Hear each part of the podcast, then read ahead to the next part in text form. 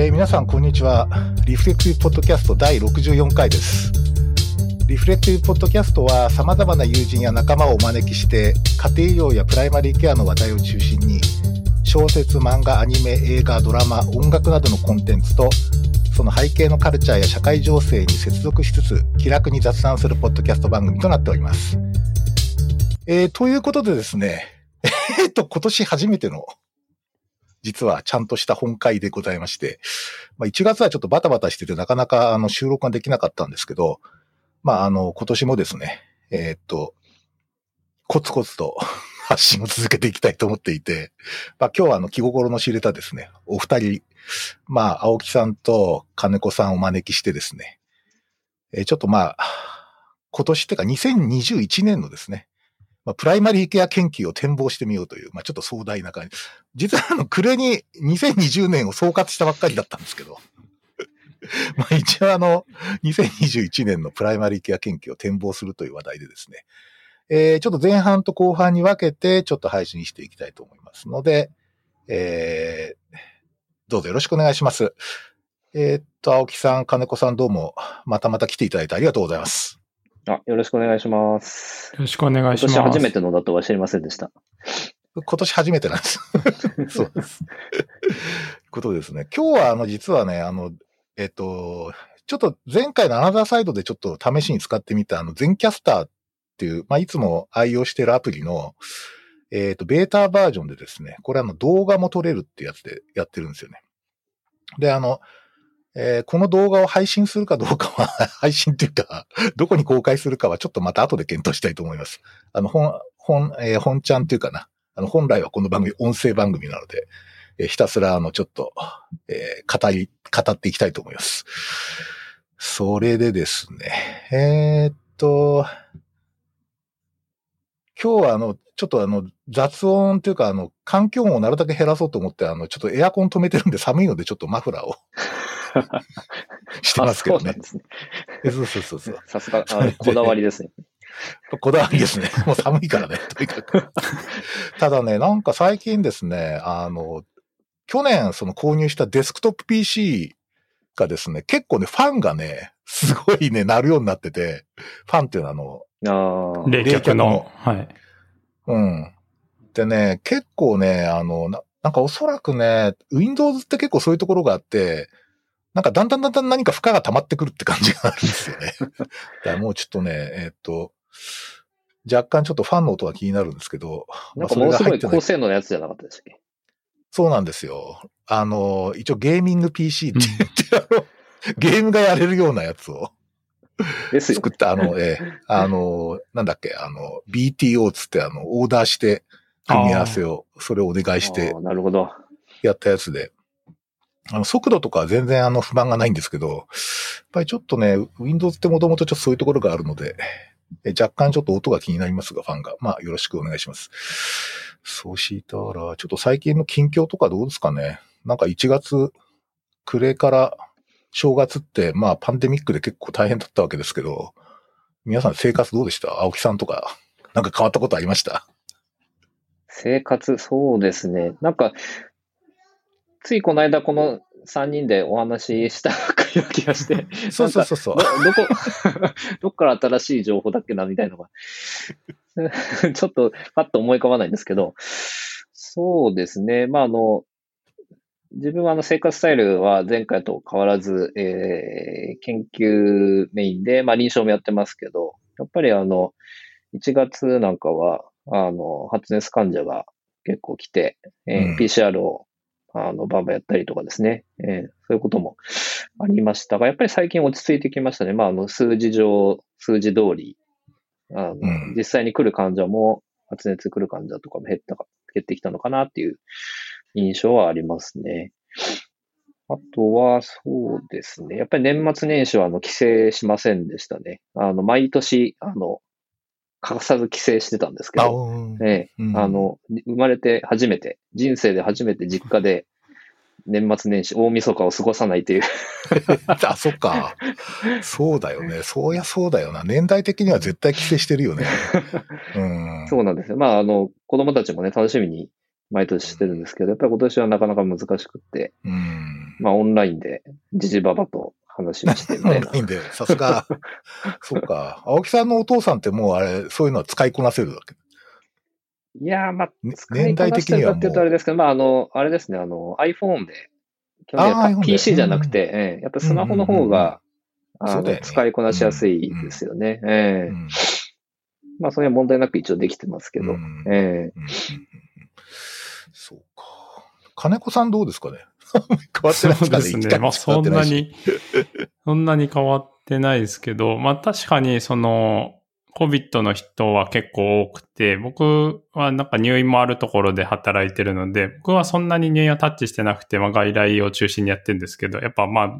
自分が見て入院する人もいるし、あの、他の先生が見て入院したりとか、あとなんか急性期のところから落ち着いて転院してくる人もいるし、みたいな感じで。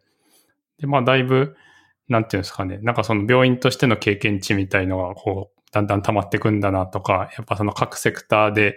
ね、どこが見るとか見ないとかになったり、看護師さんとかが不安になったりとかっていうのは、こう、まあ一通りあって、なんかだんだん、あのもう見るものとして病院が動くみたいになってきてるかなという感じで、まあそんなに自分が直接見てるわけではないんですけど、なんかこういう感じで、あのだんだん小さい病院にもそれが降りてきてるんだなというのを感じてます。親分はどうでした？ね親分の近況を知りたいえーですけど。僕、うんそうですね。えっと、いや、あのね、やっぱりほら、あの、東京で2000人バーンと超えたじゃないですか、陽性者が。で、あの時って本当に並行してね、あの、診療所でも陽性者バカバカ出てですね、え、これすげえ陽性率高いみたいな感じだったんですけど、確かにこう収束してくると、明らかに自分のところの陽性率もブイーンって下がってですね、なんか本当並行してるなって思いましたね。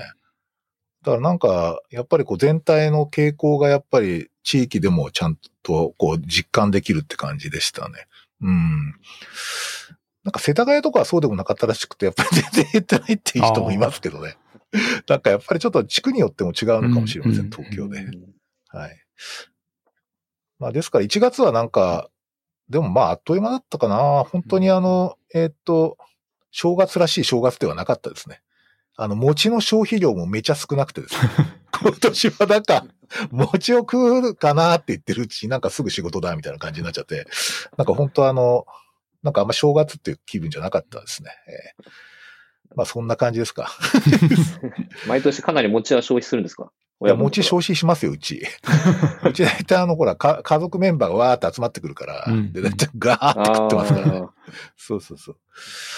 まあ、そういう感じで、ちょっと、まあ来年の正月はなんとか落ち着いてるといいなと思いますけどね。ーいや、本当そうですね。うん。そしたら、まあ、まあ、そういう中でもやっぱりちょっといろいろ、うん、逆にこう、なんとか、まあ、去年1年ずっとそうだったんですけど、まあ、ステイホームで、ステイホームじゃねえな、ちゃんと仕事は行ってたけど、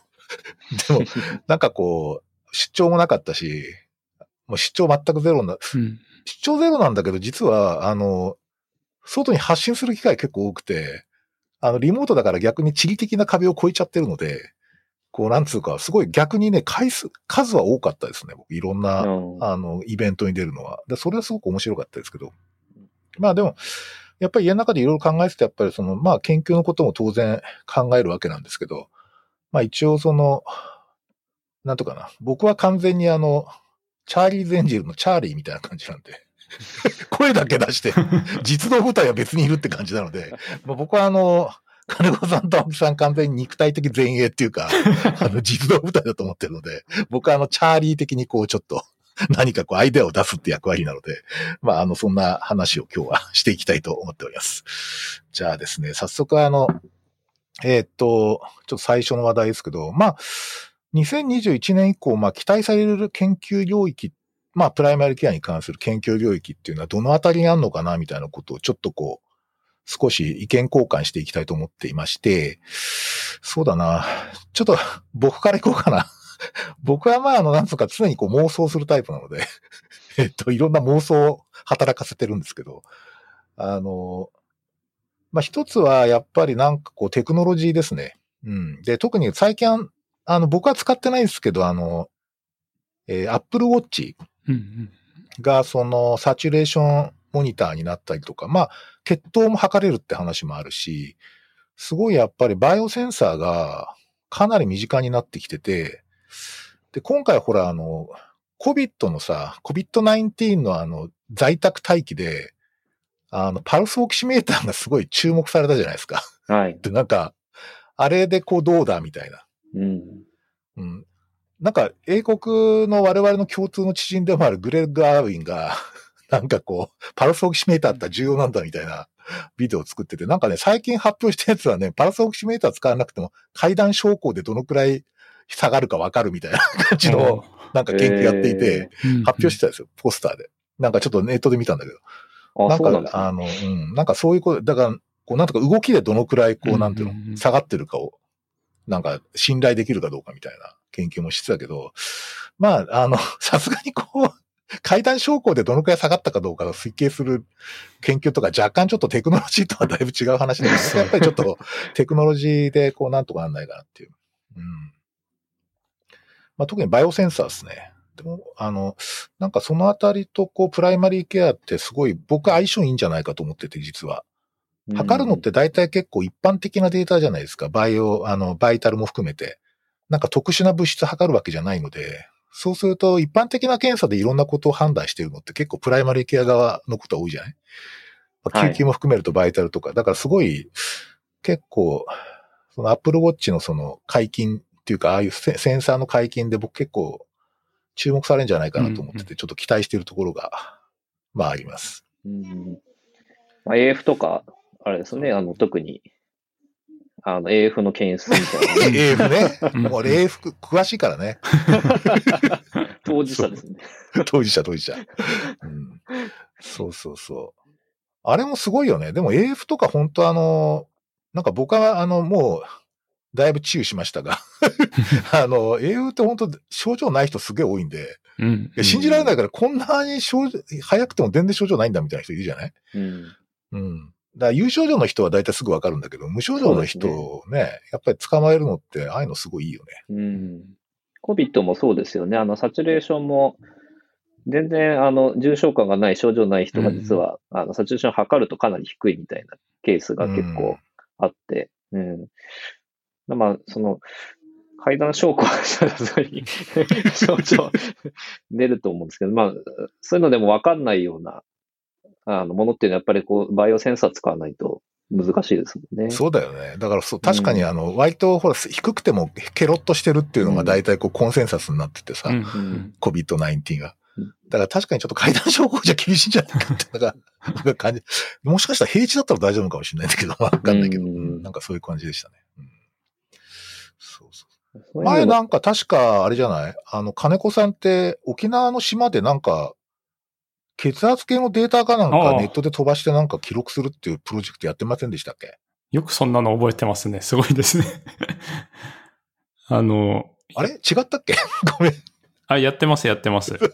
なんかやってましたよね、は昔。い、はい。あのーそれは、えっと、そうですね、業者さんが作ってくれて、家で血圧を測ると、あのー診療所に飛ぶっていうやつで、で、まあ、測った数字がわかるっていうことと、いつ測ったかわかるんで、まあ、安否確認にもなるっていうので、あのーそれをなんか業者さんが何台か貸してくれて、あのーやってましたね。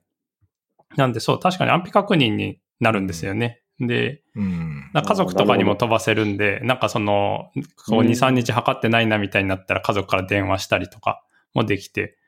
島だと結構その一人で暮らしてる方とかで家族が近くにいない方とかもいらっしゃるんで、そういうのがまあ診療所とかあの家族から確認もできるみたいな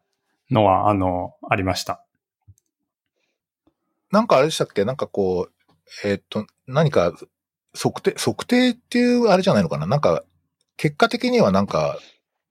こう、記述的なこう、結果を得たって感じですか？なんか。あ、そうですね統計。的に何か解析したとかではない。これなんか2、3台しかなかったので、まあちょっと試しにやってみたっていうことと、あとその、使った人にインタビュー、確かなかった、そうか。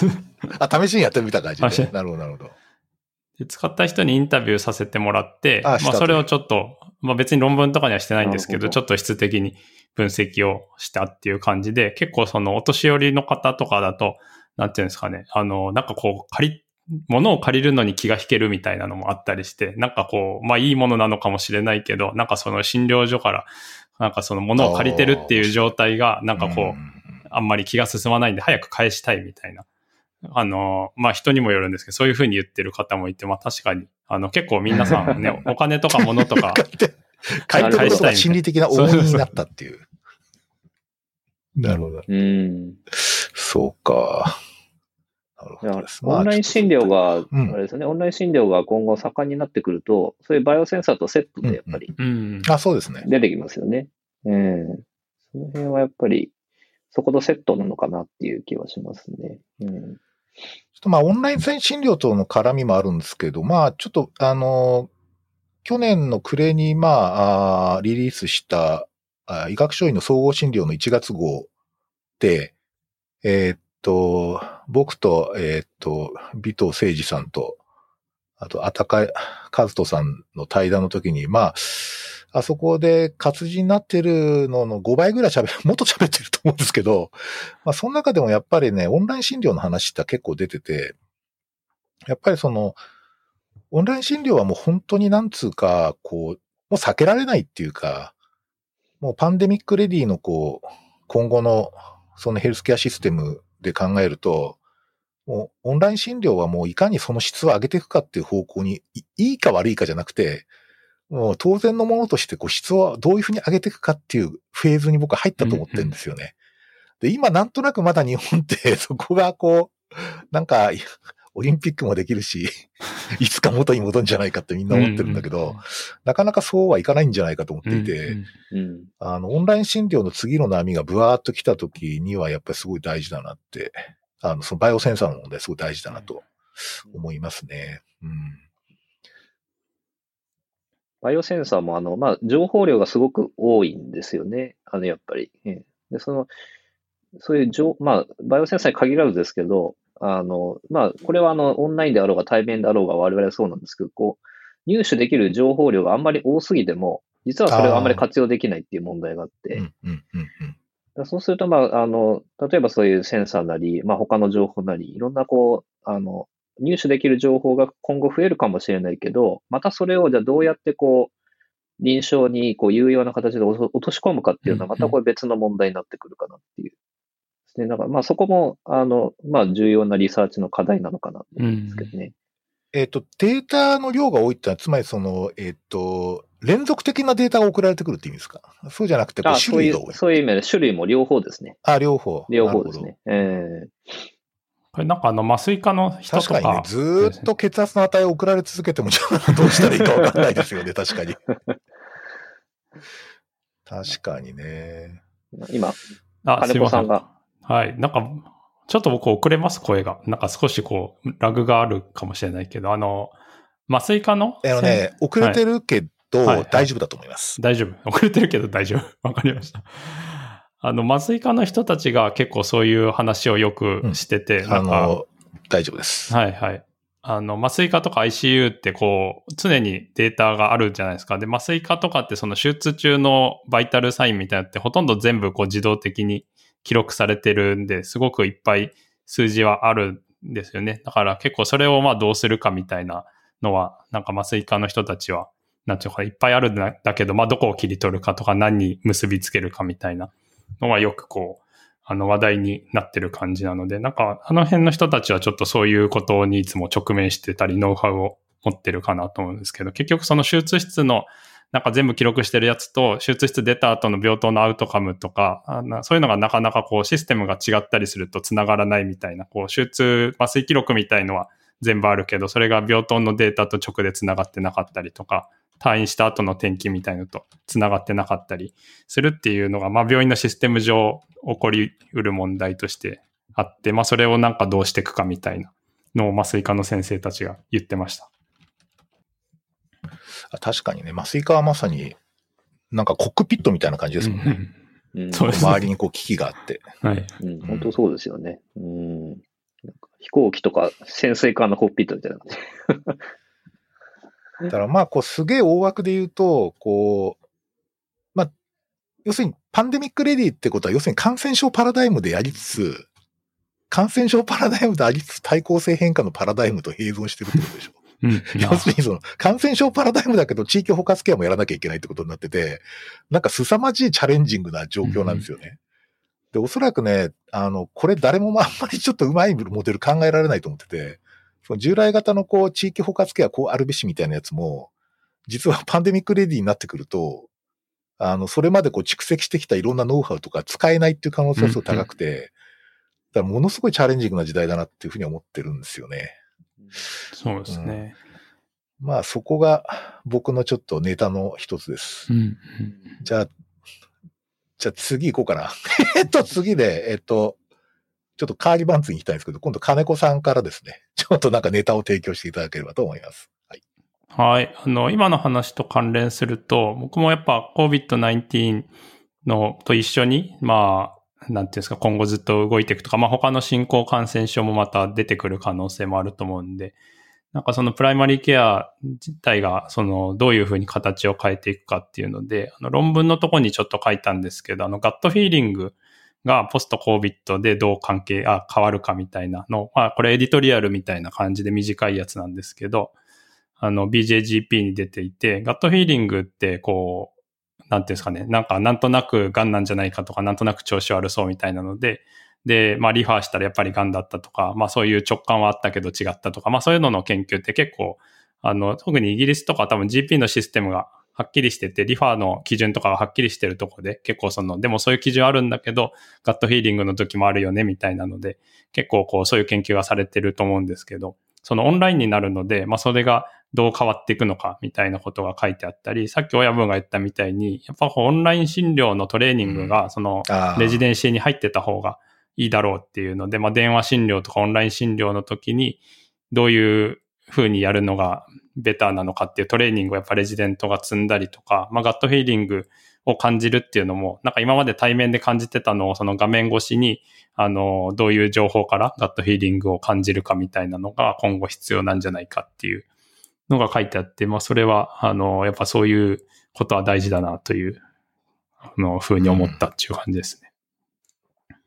うんなんかこう、なんかヒューリスティックっていうかゲシュタルト認識みたいなやつでしょ、こう。あ、そうです、そうです。全体見て、あ、これ、これ、それっぽいかなとか、なんかこの経過だとこれ疑うなみたいな、うんうん。なんかこう、プライベートパールみたいなやつですよね。うんうん。あ、その、まさにそういう感じ。そうそう。あれは、オンライン診療だと、なんかすげえ難しいかもしれない。空気感とか匂いも関係するからな。で、なんか、その辺ね、確かにどうなるかっていうのはすごい興味ありますね。うん。ガ gut feeling。gut feeling ですかね。 gut feeling。gut feeling ね。はいはい。はい。じゃあ、それもちょっと show note に書いておきます。はい。はい。そしたら、じゃあ今度青木さんの方から、ちょっとネタの提供お願いします。なんか、はい。小話集、なんか笑点みたいになってきてる。ネタ、そうですね。まあでも今までのお二人の話にやっぱり繋がってくると思うんですけど、あの、まあこの、あの、ポストパンデミックの時代に、まあ、まあ、プライマーケアの、あの、存在の証明っていうかですね、うんプライマーケアってどういう存在なのかっていうのは、あの、やっぱりまた重要なのかなと思っています。まあ、もともとあの、日本だと、あの、そもそもその、まあ、米国で例えばスターフィールド先生がやってたみたいに、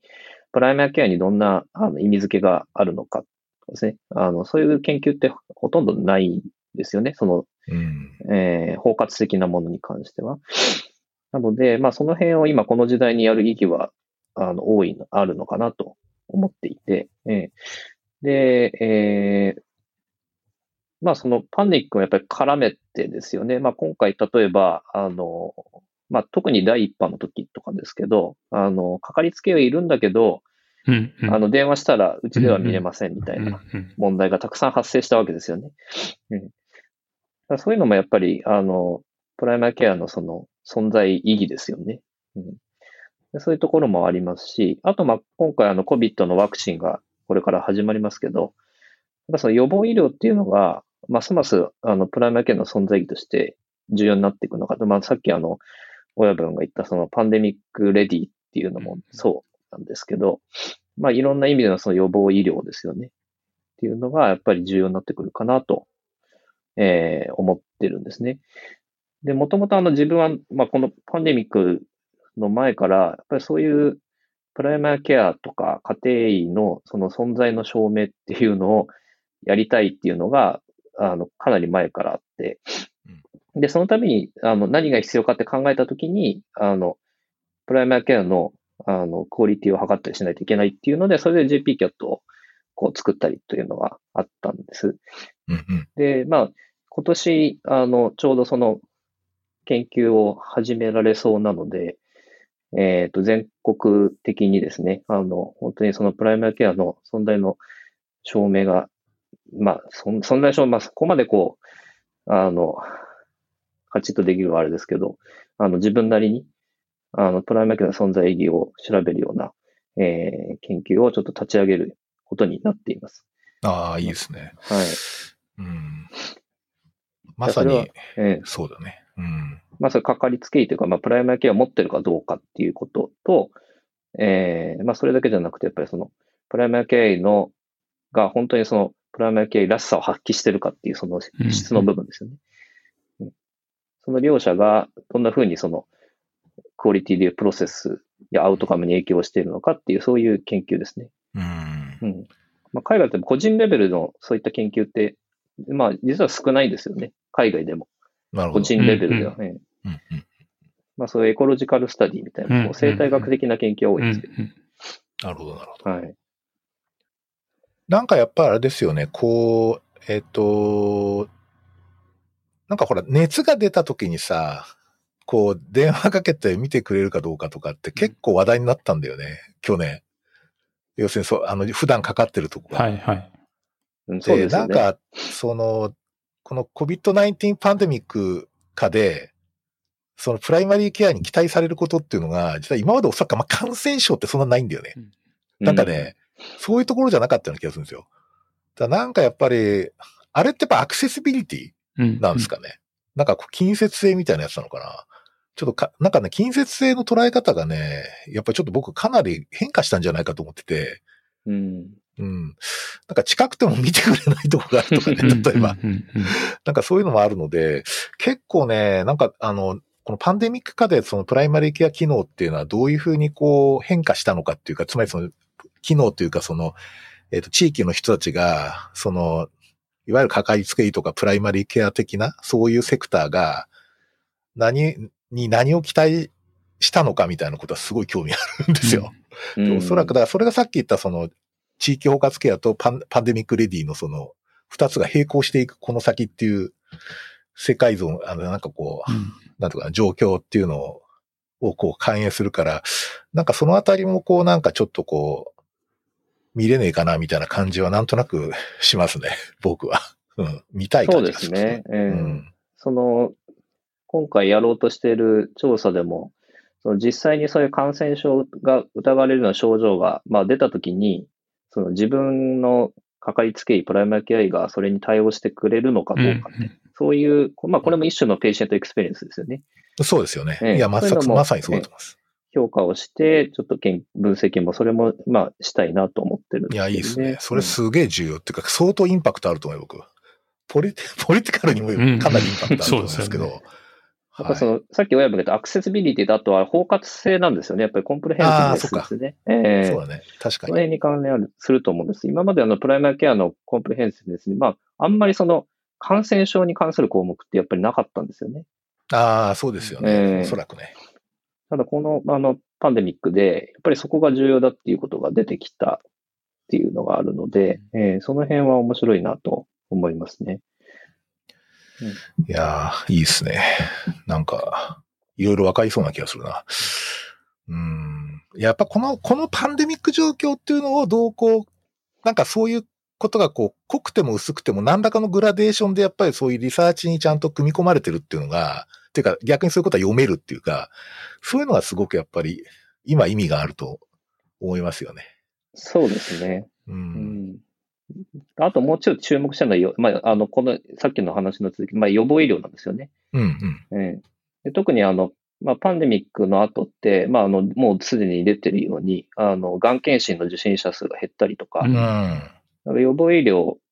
があまりその、まあ、あんまり病院行きたくない、診療で行きたくないっていうことで、ガクンと落ちてるんですよね。そこに、こう、もともとそのプライマーケア持ってたりとか、そのプライマーケアのクオリティっていうのがどんな風に影響してるのかみたいのを、うん、もうそれも知りたいと思うんですね。うん。うん、確かにね。なぜ受診抑制したのかっても実はあんまりちょっとよくわかってないよね。なんか、なんなんか、な、あれ不思議だよね。なんか、あの、大体、あの、統計的に見ても、その、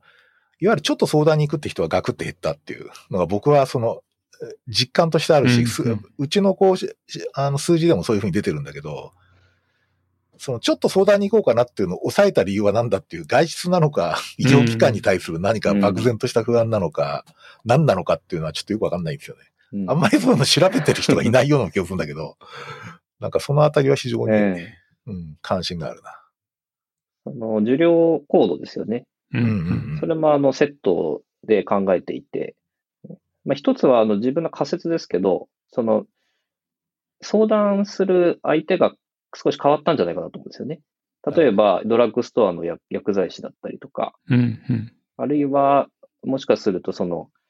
あの、なんていう、東洋医学系の方とかですね、うんうんうん、そのプライマーケアセクターが、もうちょっとその、変わってきたというかですね、かまあ、あの、住民が考える。うん。これは、あの、あの、エコロジーのメディカルケアの一つですよね、やっぱり。えー、そこもやっぱりあの調べていかないといけないなと思ってますね。まあ確かにね、福井先生のデータでも、一番多いの OTC だからね。あの、まず最初の、最初のこう、なんつうの、プライマリケアのアクセスってね。そうだからそういう点でも、実は薬屋さんとか手持ちの薬とかすげえ重要っていうことになるわけですよね。うん。そうか、そうか。はい。そしたら、じゃあちょっと次のネタいこうかな。じゃあ僕、ちょっと、ちょっとパンデミックから離れますが、まあ、あの、この間、えっと、いろんなさ、あの、ちょっと最初に言ったんだけど、その、ちょっといろんな、こう、なんていうの、その、症例相談会とか、カンファレンスとか、なんかそういうのに、こう、参加させてもらえる機会がすごく多くて、で先日、あの、えっ、ー、と、すごい有名な巨大メーリングリストがあるんですけど、そこのなんか記念イベントで、えー、まあ、こ講演、本、本、最初は講演だったんだけど、できたらその、えっ、ー、と、今、例えば、あの、ソロプラクティスでやってる開業医の先生が抱えてる難しい症例をみんなで揉んでみようみたいな、そういうイベントやりたいってことで僕呼ばれて、あの、行ったんですけど、あの、本当あのね、2例出てきたんだけど、まあ、1例1時間ずつ検討して、で、まあ、答えが出ないタイプの、まあ、コンプレックスケイオス系ですね。完全に。で、その、しかもその連携上もいろんな問題があって、その、こちら側の思いがその、病院側に伝わらないとかね。その、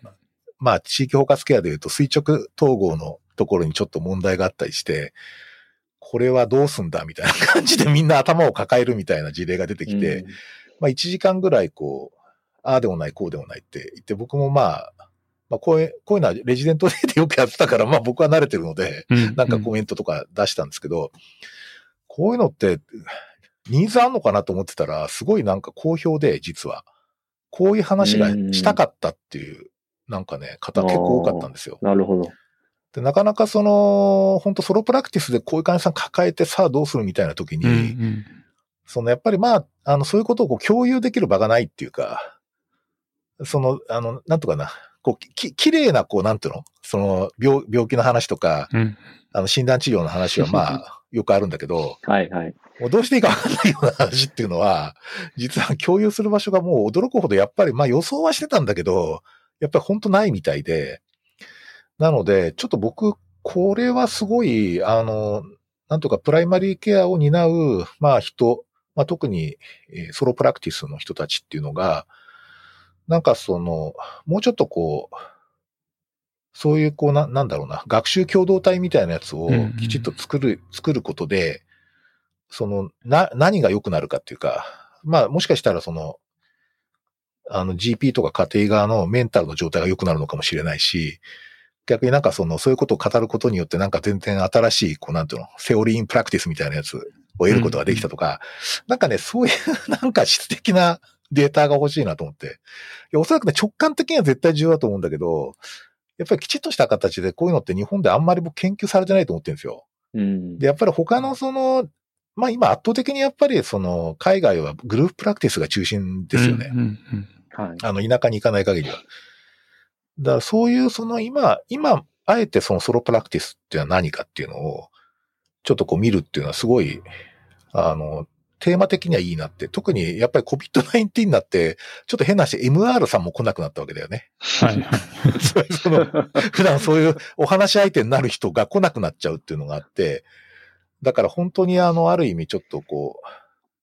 あの、隔絶されちゃってる可能性もある。まあだって講演会とかもないでしょ。今。うんうんうんカンファ、あの病院行ってカンファレンスとかもみんな集まってできないし、本当にこういう状況下でどどういうふうなことがニーズなのかとかね、ちょっとそういうのは知りたいなと思って。う。うんん。なんか研究じゃなくても、親分がそういうのを、もし開催すれば、人めっちゃ集まっちゃう いや、まあうんそうなんですけど、それってでもなんかさ、こう、なんかこう、なんか、なんかこう言語化したいじゃない はいはいはい これはどんな方法を使ったらいいのかなうんうん。か金子くんとか、はいはい。なんかあの、ブラッシュアップの人のインタビューしてなかったでしたっけ？ブラッシュアップに参加した人のインタビュー。ああ、そうだ、そういえばそうだ。うんうん、うん。なんかちょっとああいうイメージっていうことですよね。あの、家庭医療ブラッシュアッププログラムのね。うんうん。うんあ、そうですね。まあ、あそこに来られた人、半分ぐらいは病院の方だと思うんですけど、ソロの方は数名かな。うん。だあの、さらにソロプラ、そうですね。あの感じで、だフォーカスグループ、うんうん。インタビューみたいなそうですね。感じですかね。ううんん。なんかちょっとそういうのやりたいなと思ったなうんなんか今あの、COVID の診療、一番良さそうですよね。COVID の、あ、すいません、聞こえますか ?COVID の診療のこうプライマリーケアがどう対応したかについてのこうインタビューをやってるんですけど、その、なんか僕はチームの一員としてやってて、まあいろんなあの人類学の先生とかと、あと、まあなんかい MD と人類学者とかが、まあペペアで入って、で、相手っていうかそのインタビューされる側のその診療してる、まあ主には MD の人なんですけど、で、そっちもちょっとペアにしてるんですよね。なんかこう離れた診療所とか、あの離れた病院のあの先生を二人とか毎回で同じ人で入ってもらって、で、ソロの人も何人か入っていて、で、まあなんかそれぞれどうやって診療所で対応してますかみたいなのを聞いたりするとか、あとは生活で変わったところとかを聞いたりするんですけど、結構そこで二人同じ人がミーティングに入るっていうこと自体が、なんかこのインタビューを受けることで、なんだ、あ他の診療所ではこうしてるんだっていうのが分かったりとか、なんかこう、あの、苦労してるのが分かって、ちょっと自分も、あの、励みになったみたいな感じで、なんかその研究としてデータをもらうっていうだけじゃなくて、結構その集まって話すっていうことに、あの、ポジティブな意味があるので、なんかインタビューを、こう、あまた継続的に、今2ヶ月に1回ぐらいやってんですけど、なんかこう、あ、全然またやるんだったらやってもらった方がありがたいですみたいな感じで言っていただけるので、それは、あの、なんだろう、あ、なるほど。研究でもあるけど、まあそういう機会を提供するに感じにもなってて、なんかお互いにちょっと、あの、プラスになるところがあるかなって。なるほどね。うーん。うん。うんまあ、インタビューが喜ばれるっていうのは、まあ、まあまあいい研究ですよね。それは。うん。なるほど、なるほど。ううん。縦断的にやってるんですね、反復して。そうなんですよ。なるべく、まあインタビューもインタビュアーも、まあ、同じようなメンバーで、で、なんか2ヶ月に1回ぐらい継続してやってるっていう感じです。おーなるほど、面白いですね。いや、そうですね。なんか、そういうデータ貴重だな。時系列でこううん、連続していくやつね。うん、筆跡データとしても面白いですよね。なるほど、なるほど。さて、じゃあちょっと予定したネタはなんとか一言でも語っていくっていうつもりなので、えーっと、ちょっといきますが、えーっとですね、えーっと、じゃあ、えーっと、金子さんの方からネタ提供ありますか？はい。そうですね。えっ、と、なんか僕はそのビッグデータみたいのを扱ってる人とお仕事をするときが、なんかこう最近あって、今まであんまりこう考えたことなかったんですけど、あの、さっき青木さんが言ったみたいな、なんていうんですかね、こう、なんでそうしたかとか細かいところは全然確かにわかんないんですけど、なんか全体のトレンドを見るとか、こう、ちょっと流度が荒い感じで見るっていうのは、うんまあなんかこう、使う場所によっては、あの、使えるかなという感じがしていて、で、まあ、あるデータを使うから、まあ、データ集める手間があんまりないっていうところはあるのと、なんていうかな、こう、なんとなく、こう、荒い感じで見えて、で、それでなんか問題が分かったりして、じゃあ次に行くみたいな感じに使えるっていうのが、こう、なんとなく実感できたので、あ、こういうことに使うんだなっていうのが、ちょっとこう、最近分かったっていうので、でもそれの一環として、そのフラグメンテーションにこう最近結構興味があって、なんかあの、複雑困難事例とかもこういっぱい言ってると余計こう、なんていうんですか、複雑になっちゃうじゃないですか、話が。なんかいろんな病院にかかってるとか、週に3回病院行ってますみたいな人とかが結構特に都市部だと多いので、なんかそのフラグメンテーションのインデックスみたいのがあるんですけど、まあそのシンプルに何個行ったかカウントするっていうこと自体は、あの、大きいデータとかでもできるので、まあそれでちょっとこう、あの、いっぱい行ってる人がどれぐらいの割合でいるのかとか、なんか年に10箇所以上行ってる人がどれぐらいいるのかとか、まあそういうのをこう数字として出すっていうのをちょっとやってて、で、まあそれの次のステップとしては、こういっぱい行ってる人に例えばまあインタビューしてみて、こういっぱい行ってるっていうのがどういう経験なのかとか、そういうのをちょっと聞いてみたりとか、まあいっぱい行ってるのがプラスの人もいるし、マイナスの人もいるし、あのいろいろいると思うので、なんかその辺が結構実際診療してるとこう、うんあの、たくさんいっぱい行ってて疲れちゃうっていう人もいるし、なんか行ってることが、こう、自分の誇りですみたいな、なんかこう、あそこにも行けるとか、大きい大学病院に通ってるっていうのが、あの、なんか生きがいみたいな人とかもいたりするので、なんかその辺は、うんあの、ちょっと、もうちょっとうん掘ってみたいなという感じで、ちょっとフラグメンテーションというのを、あの、もうちょっとやっていきたいなと最近思ってるっていう感じです。なるほど。うんうんうん。そのさっき話で言ったあたかさんというのは、そもそもデータサイエンティストで、うんうん。あの、データサイエンス協会のなんかそう偉い人なんですよね。で、まあそれと AI と、まあいろんな形で組み合わせて分析してるっていう感じですよね。うんうんうん。いや、もうこの辺はもうね、ちょっと本当に僕一番弱いとこなので、ぜひお二人に頑張ってもらいたいっていう。でデータサイエンス系。うん。これは重要ですね。はい。ありがとうございます。したら、じゃあ、青木さんの方からどうでしょう？ネタ提供は。はい。そうですね。ネタ、まあ、あの、もう、今や、やってるとか、これまでやってきたんですけど、やっぱりマルチモビリティがますます重要かなとうん。思っています。あの、それはちょっと後半の方の話にも かかってくるかもしれないんですけど、まあ、プライマーケアっていうもののその概念自体が変わると思うんですよね。で、その中で、本当にその人として医者が見ないといけないプライマー、あ、もう俺のマルチモビリティの患者とはどんな患者なのかっていうところが、やっぱり非常に重要になってくるかなと思っていて、まあそれはまあ一つはあの、えーマルチモビリティの中でもその複雑性が高かったりとか、まあ治療負担が大きかったりとか、映像疾患の数が多いみたいな、まあいわゆるまあコンプレックスマルチモビリティって呼ばれているうん。ものと、あとは、まあ、あの、今まで自分も研究してますけど、マルチモビリティのそのパターンですよね。その疾患の組み合わせ。これも結構知見が、あの、近年、あの、揃ってきているというかですね。うん。あの、まあ、ちょっと親分にもいくつか、あの、共同著者になってもらってて、今、投稿中の論文がありますが、えやっぱり一つはやっぱり心疾患のパターンが非常に重要だっていうのは、まあ、自分の研、うん自分たちの研究でも、えー海外の研究でもちょっと一貫して出てきてるんですよね。まあ、まあマルチモビリティって本当に、あの、ざっくばらんな、あの、幅広い概念なので、ざっくりとしてますよね。ざっくりすっごいざっくりとしてるんですよね。で、まあな、あの、ちょっと最近、あの、雑誌にも書いて、まあ、まだ出てないですけど、結構な、風邪にも似てると思うんですよね。風邪もざっくりとした概念。な。まあ、ざっくりですね。ええなるほど。その中で、こう、特定のやっぱり、こう、分類を、パターン分けをして、類型分けしていかないと、やっぱりその中でそのリスクの高い層を抽出して、えーそのパターンごとにアプローチするみたいなことはできないので、そこはやっぱりかなり重要になってくるかなと思っています。はい。なので、まあ、あの自分の周りというか、あの、最近ちょっと日本でもマルチモビリティの研究やりたいよっていう人が、うん。あの、出てきていて、あの、連絡もらったりするんですけど、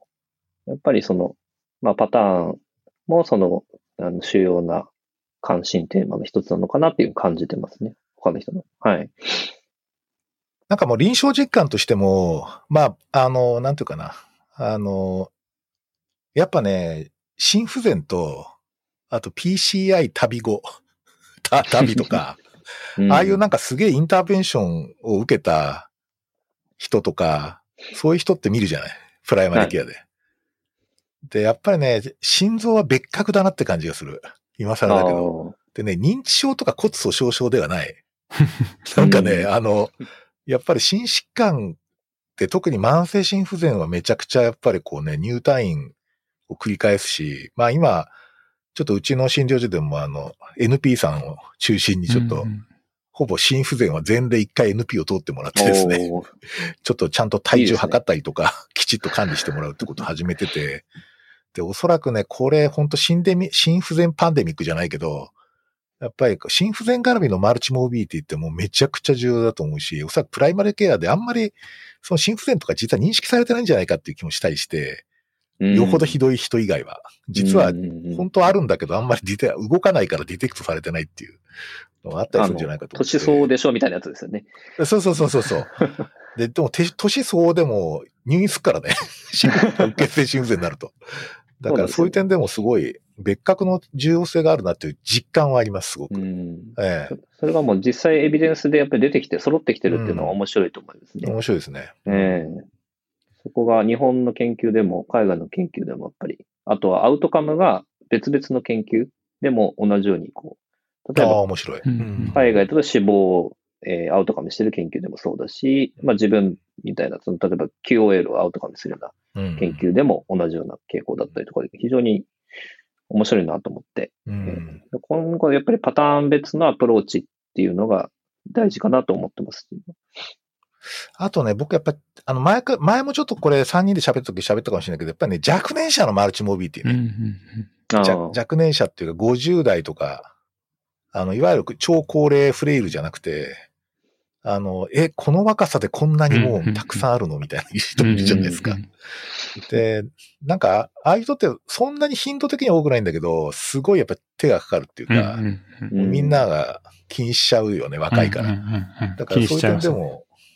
若年者のマルチモビリティかなっていう、うん、なるほどなるほど。気がしますね、一つは。ここはまだ全然研究ないですね、きっと。おそらく。ええはい。まあ、50代ぐらいのちょっともう、かなり昔に生活破綻しちゃったみたいな方です。アルコール性の、まあ、LC、うん肝肝硬変とかベースにあったりして、うんで、DM があったりとか、 neuropathy があったりとか、うんなんかそういう感じの人ですよね。うんうんまた、親分のチャーリー的な、あれですね。今のも完全にチャーリーですね。そうか。いや、これは面白いと思います。ううんん、面白いですよね。はい。じゃあ、ちょっと、急いでいくかな。えっ、と、あ、今度俺の番か。えーじゃあ僕のターンですけど、えっ、と、えっ、とですね、あの、健康の社会的決定因子って結構最近やっぱりなんか、みんな言うじゃない？なんかこう、SDH って言って。うんで、僕はあの、いや、もちろんそれすごい、あの、関心があるんだけど、大抵はほぼソリッドファクト、ファクツか。あの、WHO が出した、うんあれのその、まあ、ソーシャルディスクリミネーションとか、その、なんだか、アンエンプロイーとか、うん。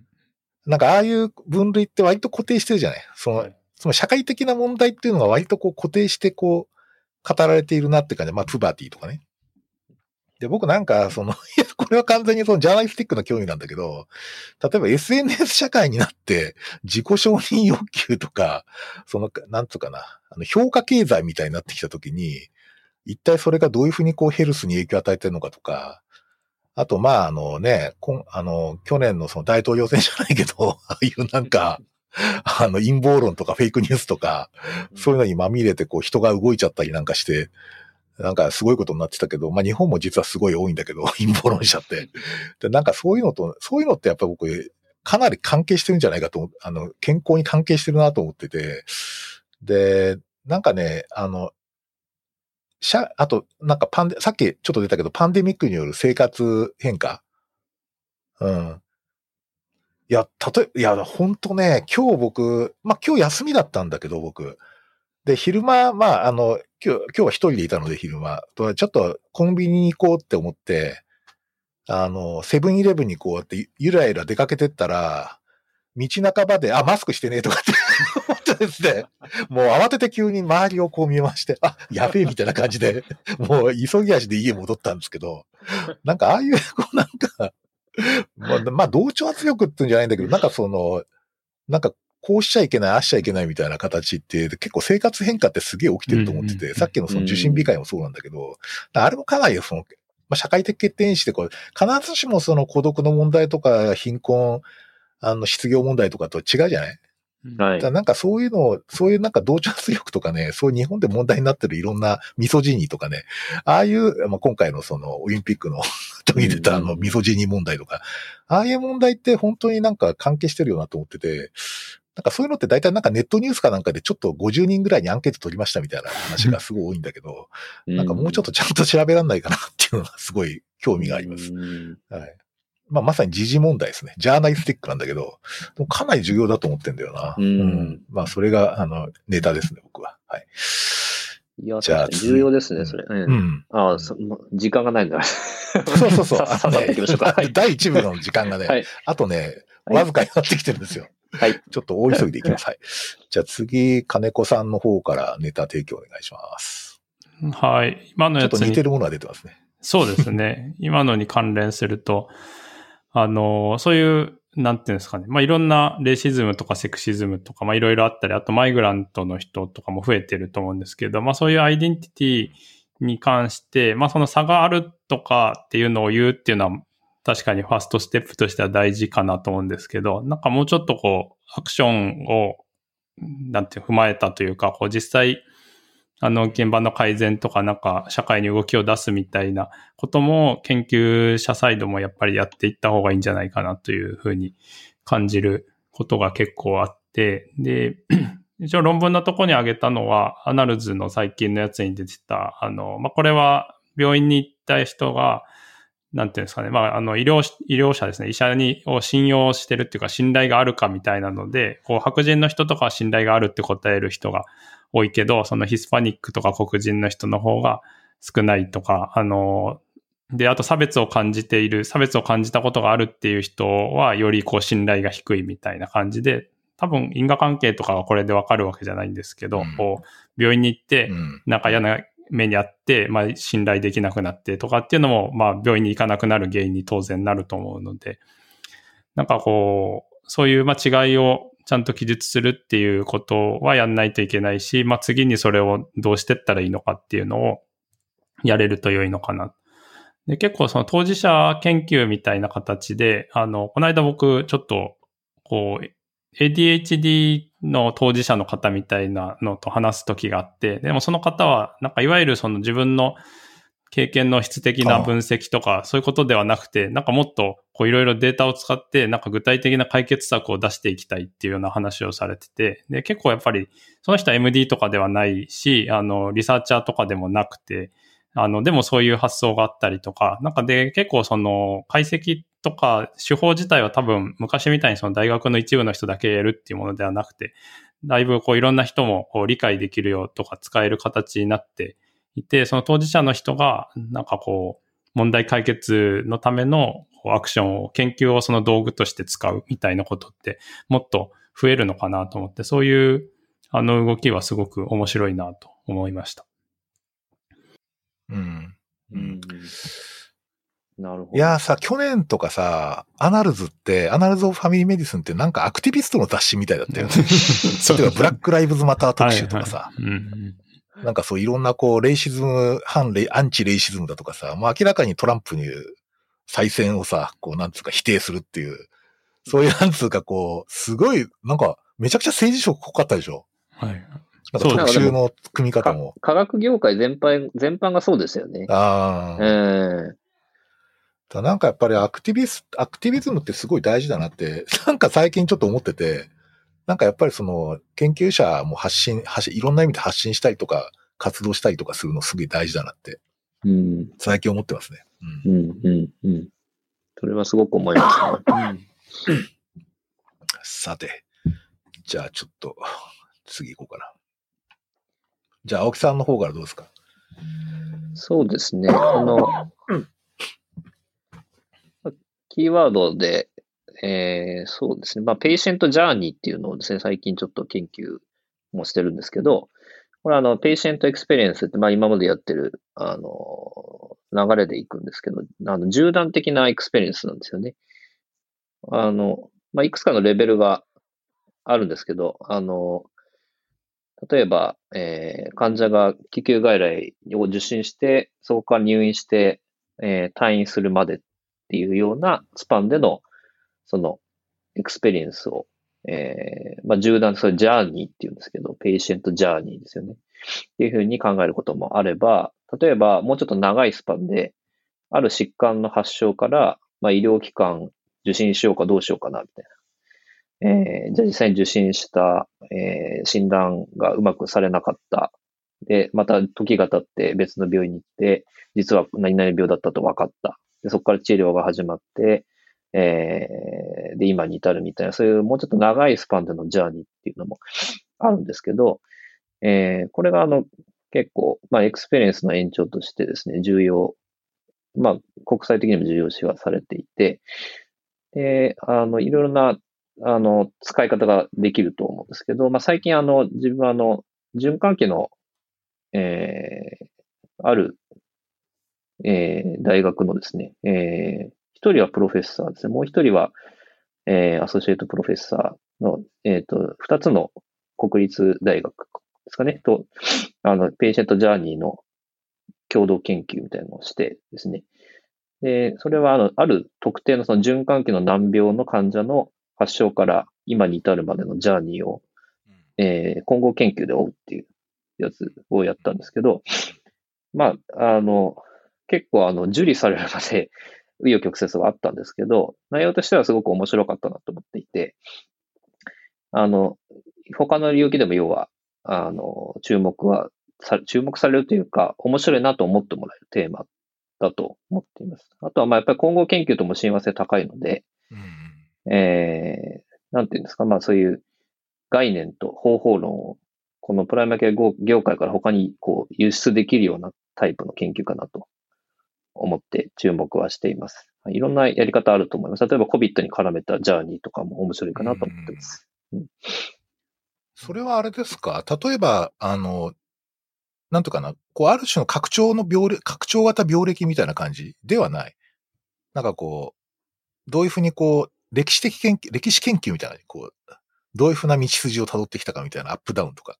あ、それも入ってますね。ただ、そういう客観的な事実だけじゃなくて、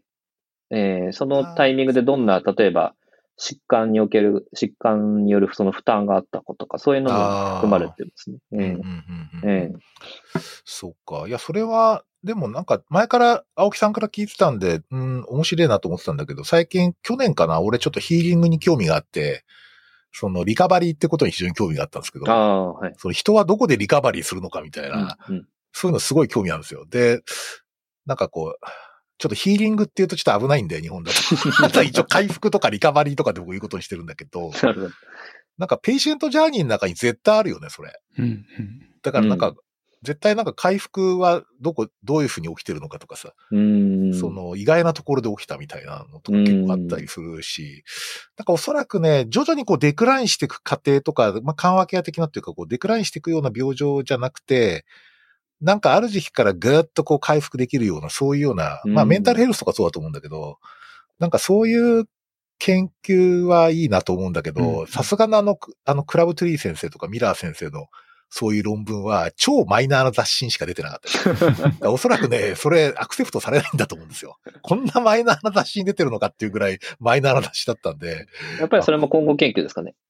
今後研究ですね。ああ、ですよね。あの、数数えて、あとちょっと記述してみたいな感じです。ええええ。やっぱり今後研究ってやってて思うんですけど、なかなか、あれなんですよね。ちゃんとその、査読できる、判断できるエディターとかレビューアーに当たる確率がめちゃくちゃ低くて。ああ、そっか。大体出しても、寮の人が例えば査読して、あの、質の部分をケチョンケチョンに言ったりとかして。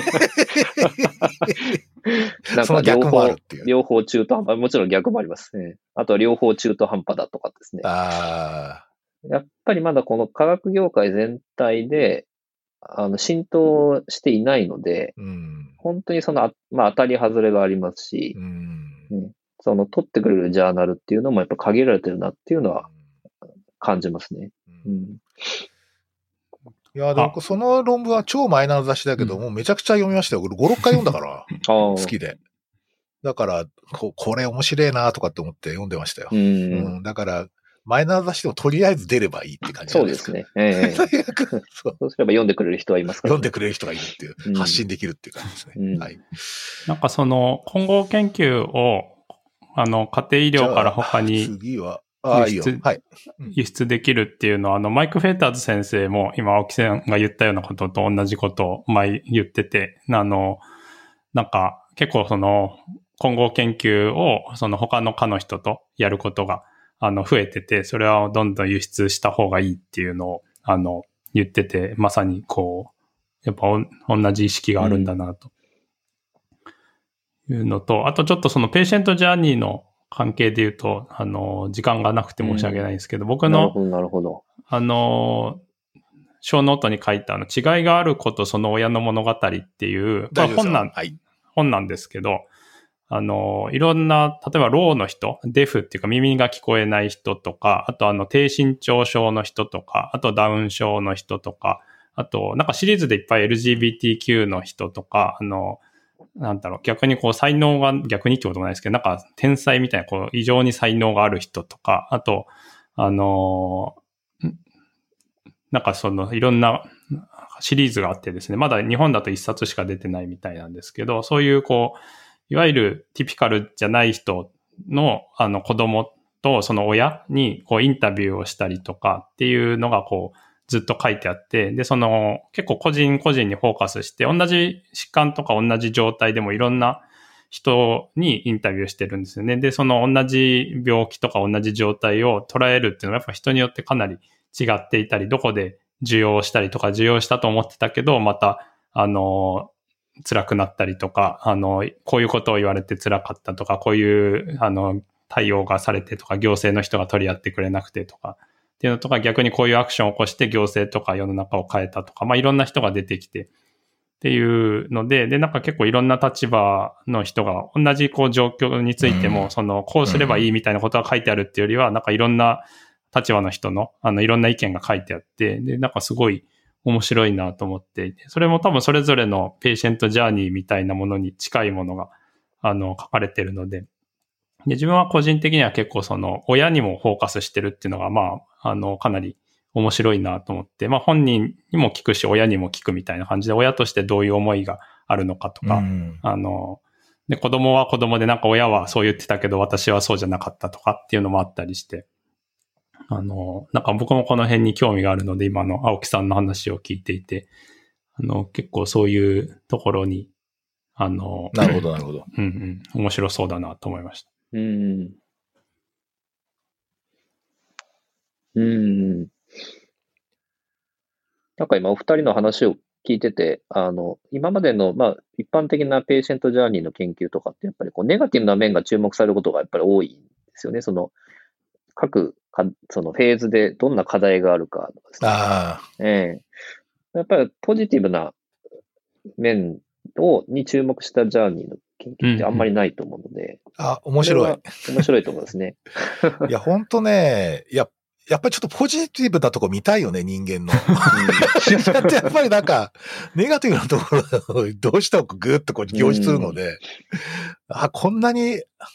ハッピーになれんだ、みたいな感じのそうです人のね。話って聞きたいよね、やっぱ。うんうんやっぱりどこに課題があるかっていう、そういう視点でやられることが多いので、うん。ええそのどこがリカバリーだったみたいな研究ってあんまないんですよね。うん。そうですね。うんなんかあのね、僕もそのうちの子がダウン症を持ってるんで。あの子さんが紹介してくれたそういうのって本当にまさになんていうかちょっと起きた、あ、ごめん。重なっちゃった。った。あ、大丈夫です。重なっちゃった。あいいすいません。あの、うちの子がなんかダウン症を持ってるんで、こう、なんてそういうのすごい参考になるんですよね、本当に。あ、こういうふうにやっぱ思うよねとか、なんかダウン症だって言われたらこう思う、ね、そのアメリカの人とか他の国の人もこう思うんだとか、あの、こういうことで、あの、気を取り、気を取り直すってこともないですけど、まあこういうところになんか注目するんだとか、こういうふうに、あの、きなんていうんですかね、こう、じゃあこれからこう前向きにやっていこうみたいなのはこういう時にあるんだとか、あの、まあポジティブなのもネガティブなのも、なんかすごいこう他の人の体験って参考にななるなと思って、で、まあいわゆるピアの会みたいのってあるんですけど、なんかそういうのって今、あの、COVID で直接集まれなかったりして、まあオンラインになったりするし、まあピアの会に来る人も結構そのポジティブな人が多かったりとか、あの、なんていうんですかね。あの、まあ、よっぽどこう、親しくなってないと、その、まあその人に言えるようなことしか多分皆さんピアノ会でも最初は言わなかったりして、まあそれはピアノ会はあった方がないよりは絶対いいと思うんですけど、そういうこう、まあ文章になってて自分で好きな時に読めるとかっていうのはこうかなり、なんていうんですかね、患者家族、まあ患者ってこともないですけど、まあ家族としては非常にありがたいなっていうのがあったので、まあそういうのがこう、患者さんとか家族の人にはやっぱどの疾患とかね、どういう状態でも結構ないよりはあった方がいいなっていうのを思いました。いやそうですよね。本当